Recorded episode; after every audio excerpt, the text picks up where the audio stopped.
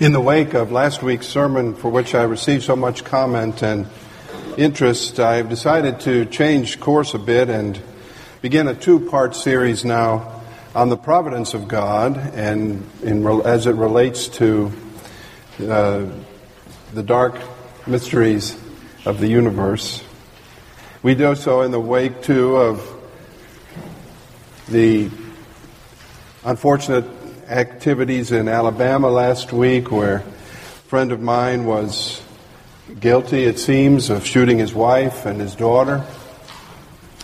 We do so in the wake of the loss of Brandon, who has, as a father and husband, left a widow and, and children in addition to being a son and a brother.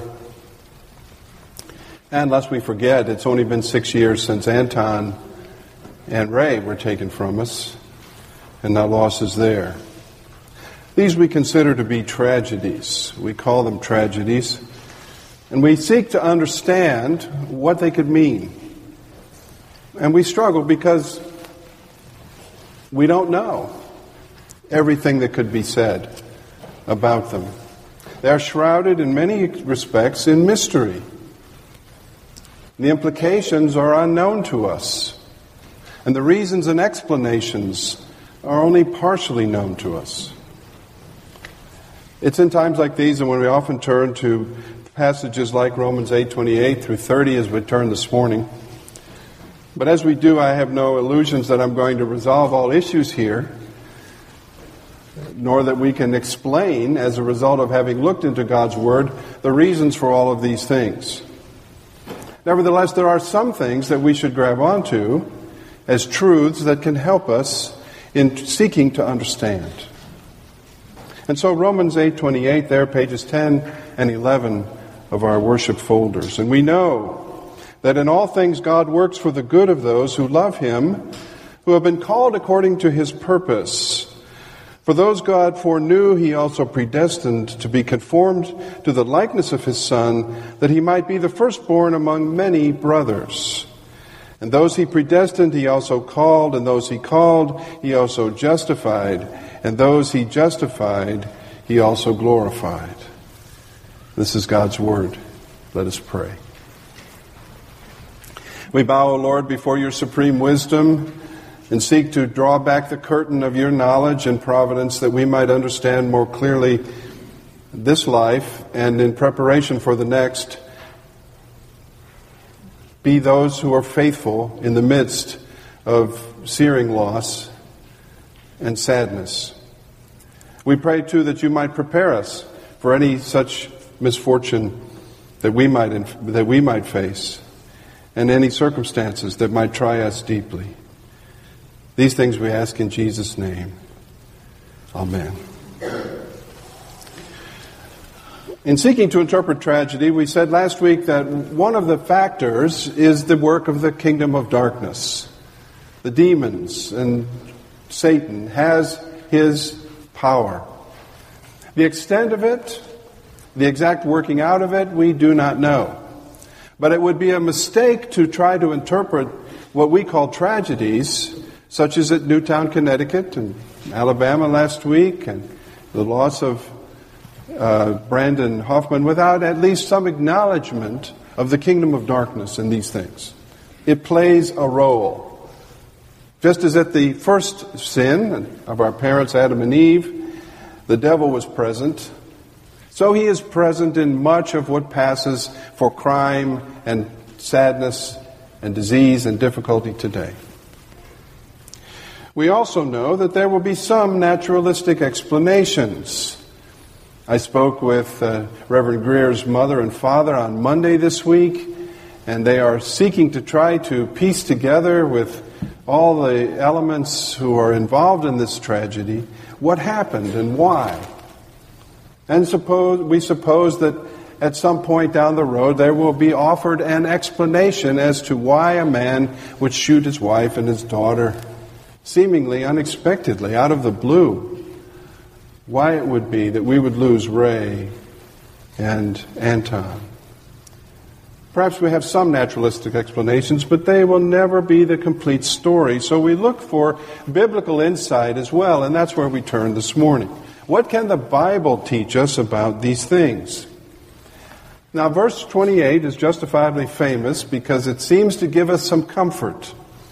But it begins with a strange expression. It says, And we know that in all things God works for the good. Now, how do we know that? How do we know that? Many times we've been in the presence of inexplicable complications and pain. And there doesn't seem to be God present at all. But Paul writes, under the inspiration of the Holy Spirit, with the whole background of the Old Testament, and with the insight of the work of the Holy Spirit, to say this.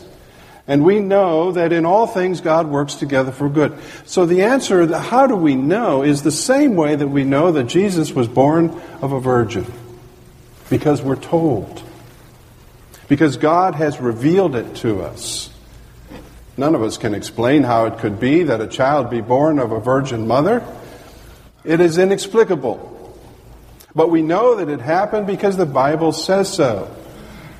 In the same way, in the beginning of the verse, we are told that we know, but we really don't know in and of ourselves, left to our own resources. If we didn't have the insight of revelation, we wouldn't know. We couldn't know. These things are too deep and inexplicable. But he says we do know. We do know that in all things God works together for the good of those who love him. And so he does. The outcome of such knowledge is to be joy. Relentless, impervious joy that comes as a result of this hard bedrock knowledge. Sometimes the knowledge comes in the face of all that we feel and all of the confusion and mystery of a circumstance.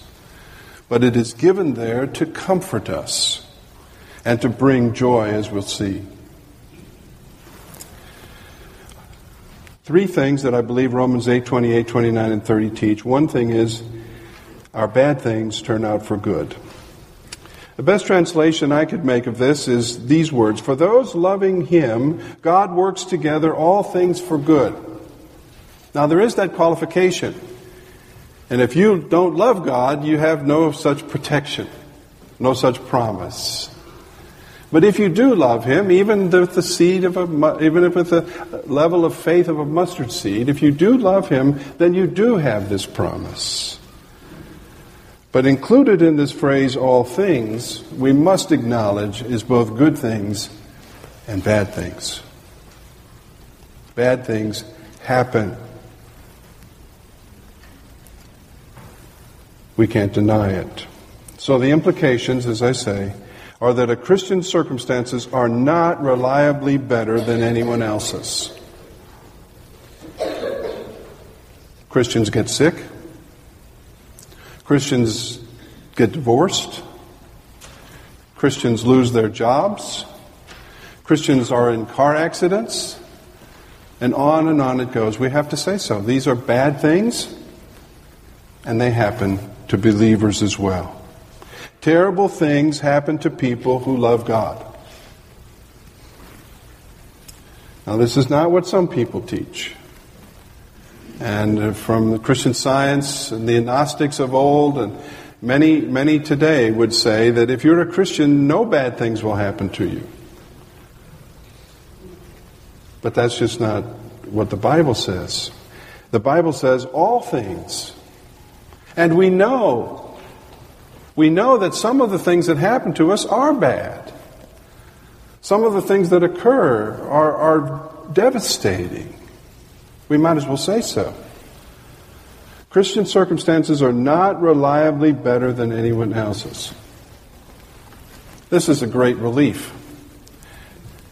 It, it releases me from having to explain why my kids aren't the smartest kids in class and why everything I try doesn't work out. Secondly, when things work together for good in your life, it's because of God. Things do not work out for good on their own. On the contrary, things fall apart. It is not normal for things to go right. In fact, it is normal for things to go wrong. That's why we have doctors. That's why we have unemployment insurance for people who lose their jobs. That's why we have military. Because it's normal in this broken world for things to break down. The second law of thermodynamics. Things break down. And this universe is broken. But when things do work out for good, when anything positive happens, when good things do come about, it's not because things just worked out. We know that in all things, God works. People say to me, well, it'll work out, you know, it'll work out. Things, things have a way of working out. No, they don't. Things have a way of falling apart. Things have a way of getting worse. And the pessimist is right more often than the optimist. But God works for the good of those who love Him. So when things work out in your life, it's not because you were born under a certain star or because you worked harder than someone else. It's because God worked those things for good. And thirdly, though bad things happen, God works them for good. This is not a promise of better circumstances or that bad things are really good things. When Jesus came to Lazarus' grave, he didn't say, "Oh, don't worry. I'm just in, in five minutes he'll be uh, he'll be he'll be up." What are you fussing about? Now I told you I'd take care of it. No, he wept. In the presence of death, a bad thing. Jesus paused before he raised his friend and wept.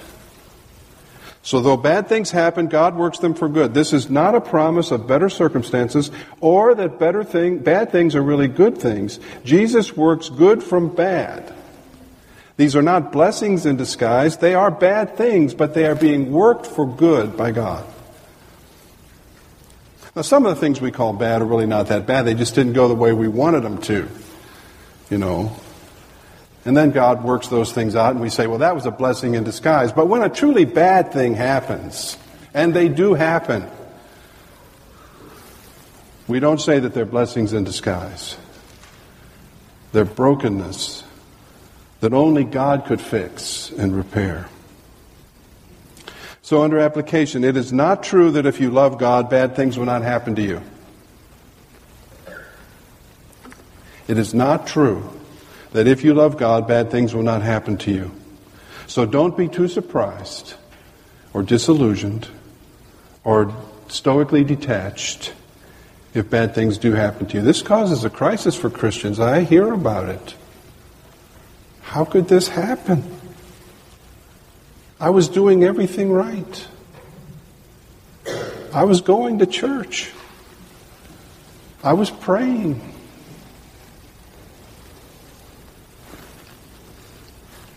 It's not true, secondly, that bad things really are not bad. No, they are bad. Say so.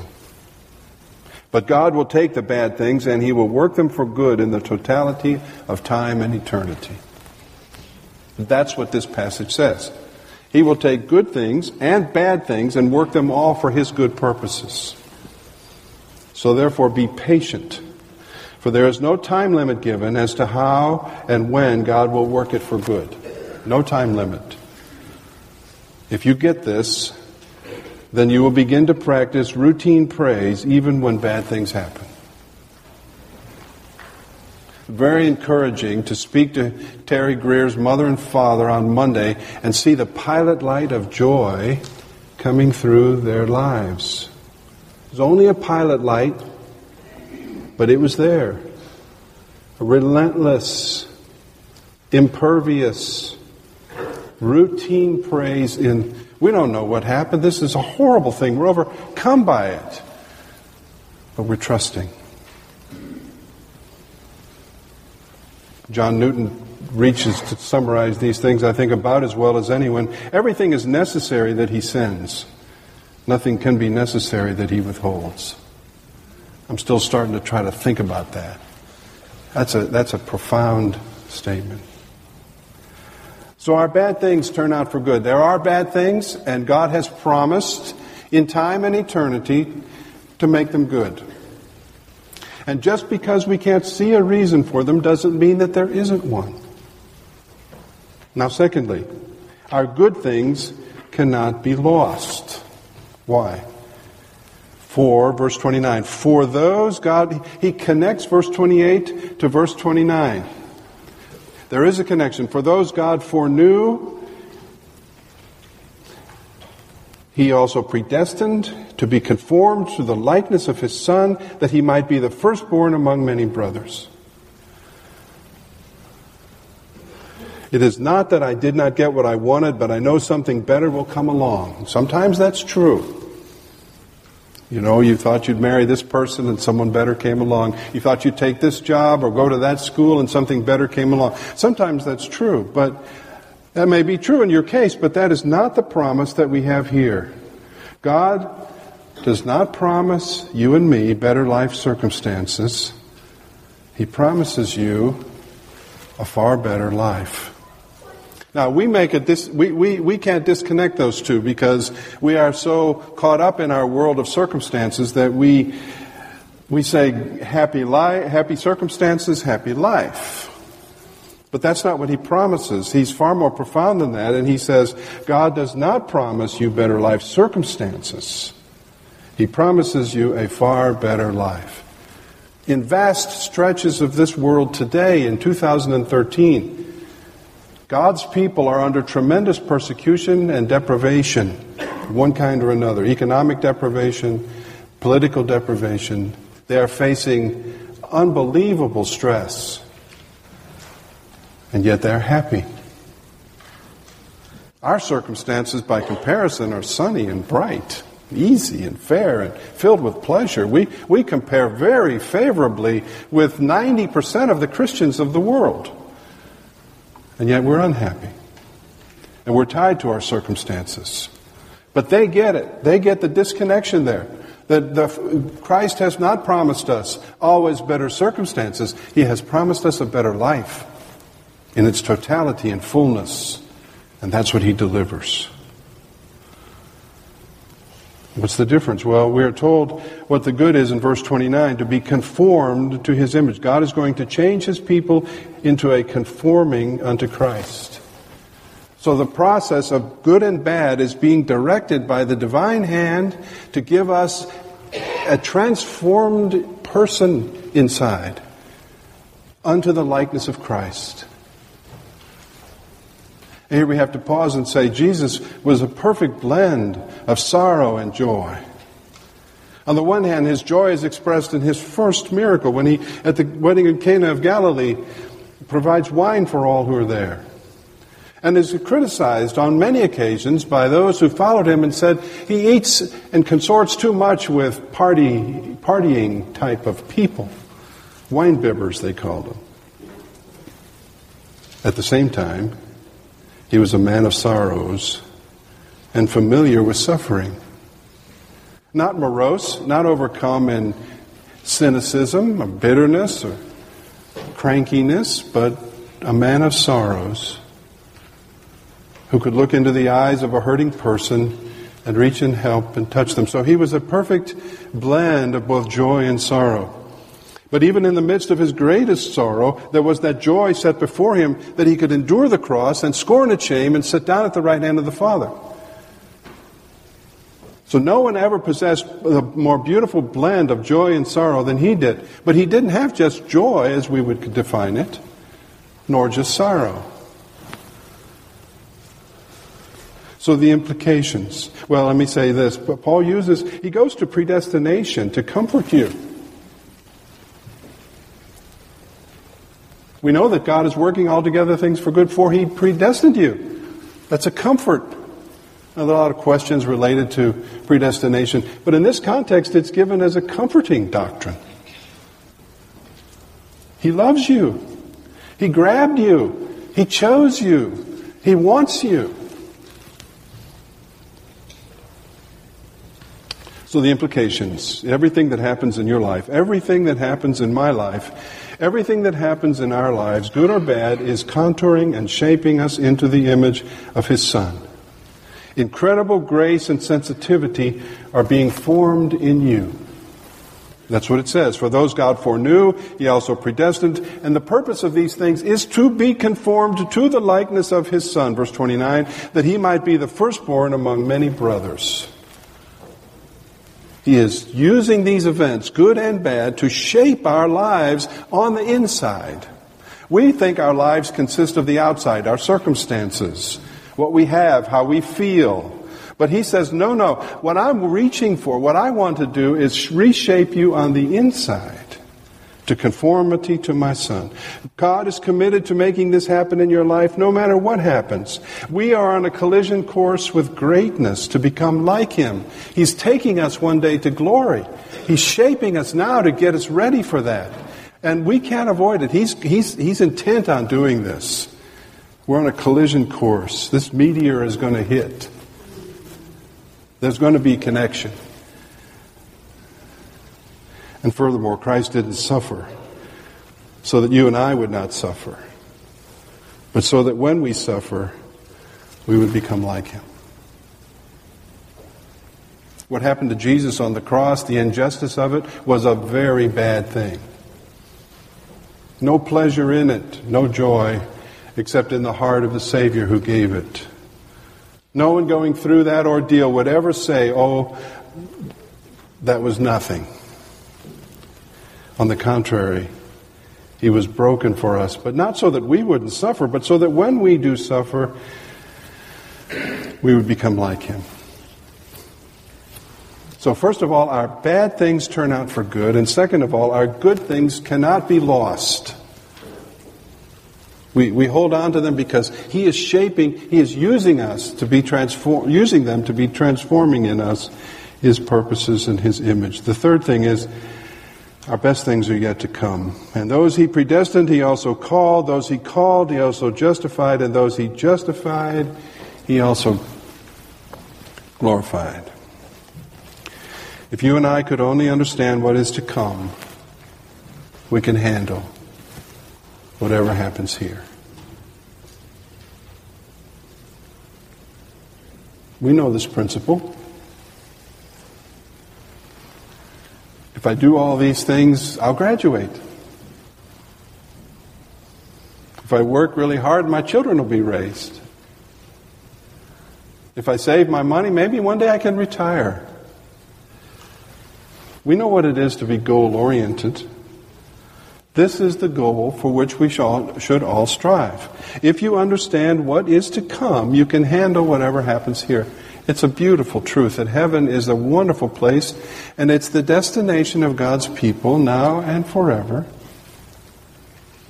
So don't come to Christianity because it is relevant or exciting or comforting, because it isn't always. Come to Christianity, come to Christ because it is true. Our joy is based and grounded in truth, not on circumstance. It is not a spirit to be caught, this Christianity, or an activity to be done. It is being in the presence of God and thinking along with Him as we study His Word and we learn how He thinks. He doesn't think like we do because we are tainted by sin. He has insights and direction that we can't find on our own. We can't know that all things would work together for good unless He told us. And He has in the Bible. But don't think that Christianity therefore trivializes suffering with its eye only on the future. Rather, it focuses on what will overwhelm our suffering. It addresses the hurts of our hearts. And that, of course, is the provision of Christ. The perfectly, relentlessly joyful one now gives us at least a pilot light of joy by His Spirit when we trust in Him. That pilot light burns throughout all kinds of adversity. It does not go out. Sometimes more brightly, sometimes less so. So come to Christ under application, the Lord of every circumstance, the shaper of bad into good.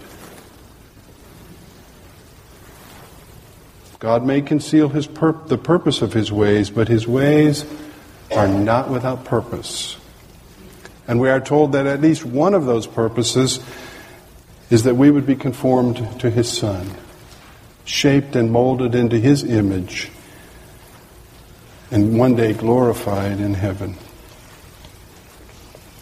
There are so many wonderful hymns that try to reach this. We, we sang uh, this morning, Be Still My Soul. We won't sing it again, but I encourage you to return to those words. They're very rich. They peel back some of the same uh, unknowns that I've been trying to peel back this morning. They, they, they, they, get to some of the comfort that we have in the midst of bad things happening. But then there's this the soul that on Jesus has leaned for repose. I will not, I will not desert to his foes. That soul, though all hell should endeavor to shake, I'll never, no, never, no, never forsake. Those he predestined, he also called. And those he called, he also justified. And those he justified, he also glorified. He will never forsake. And though Satan, of course, though all hell should endeavor to shake. And remember, we said Satan plays a role in these things. We just don't, can't quite puzzle it all out in every case. I will never, no, never, no, never forsake. Which brings us now to our closing hymn. Whatever my God ordains is right, true, and can be trusted. The knowledge of that gives us routine praise and relentless joy. Let us pray. In these days, O oh Lord, we see much sadness and brokenness around us, and it touches us. And we are told that many interpretations of these things, but we thank you for Romans 8:28 and following. And for the comfort it gives us to know that you know, and to know that you are able and to know that you can do exceedingly abundantly above all that we could ask or think. And so, as we close this morning, we close with the pilot light of joy yet burning in our hearts. And we pray that if there be anyone here this morning who doesn't know Christ and hasn't felt the comfort of these promises, that they would embrace him and trust him this day. For there is one who sticks closer than a brother. There is one who will never, no, never, no, never forsake, no matter what happens. Through Christ our Lord we pray. Amen.